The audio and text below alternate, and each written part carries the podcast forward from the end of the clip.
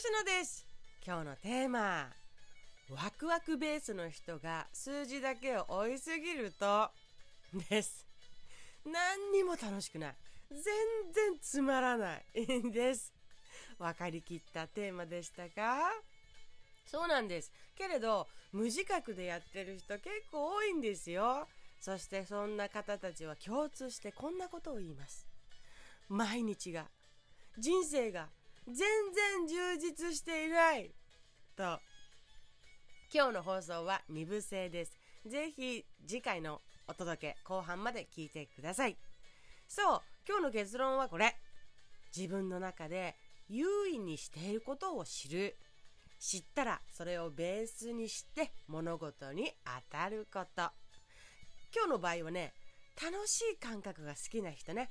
そういう人は全くそれを省いてしまっていては人生楽しくないという言葉を言うです。仕事も家庭の中でも何でもいいんですけど自分が何を優位にしているのかわからなかったり忘れていて全然自分らしくない選び方をしているとたちまち充実感とは程遠い苦しい生き方になります。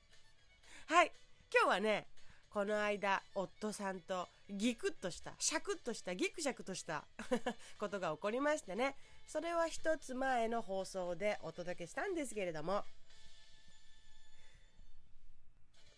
その後の展開と今日の結論に至るまでを体験した私のお話をしようと思います。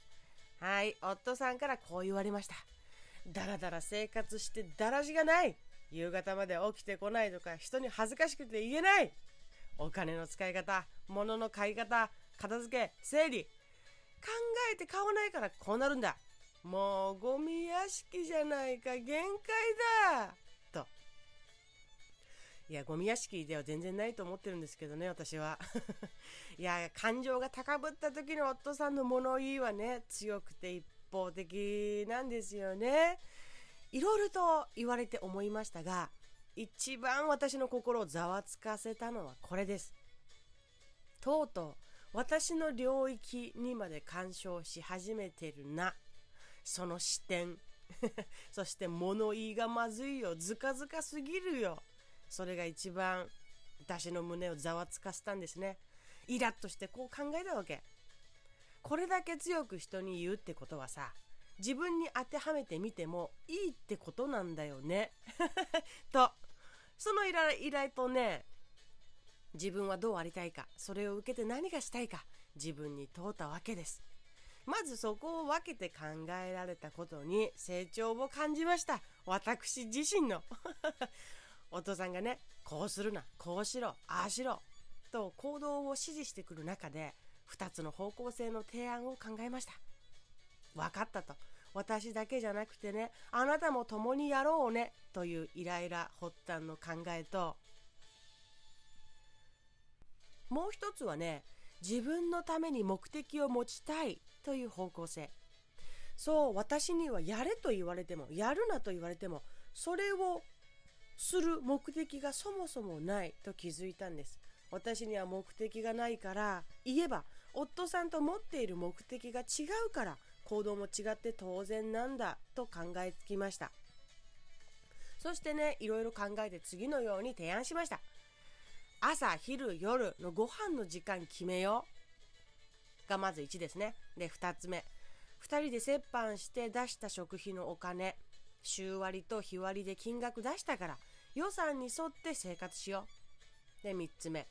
私も自分のお小遣いの予算を決めて週割と日割りで出したよ。あなたも大体予算を決めてお菓子とかスタバに行くコーヒー代とかコントロールしてみたらいいよ。と。で家の中のいるものいらないものを選別し捨てる作業やまとめる作業に取り掛かりました。休みの日は朝起きて朝散歩に行くようにもしました。自分のためにと目的を持てたこともあってね本当に嬉しかった。嬉しい反面夫さんにもイラッとしてますからね、私は。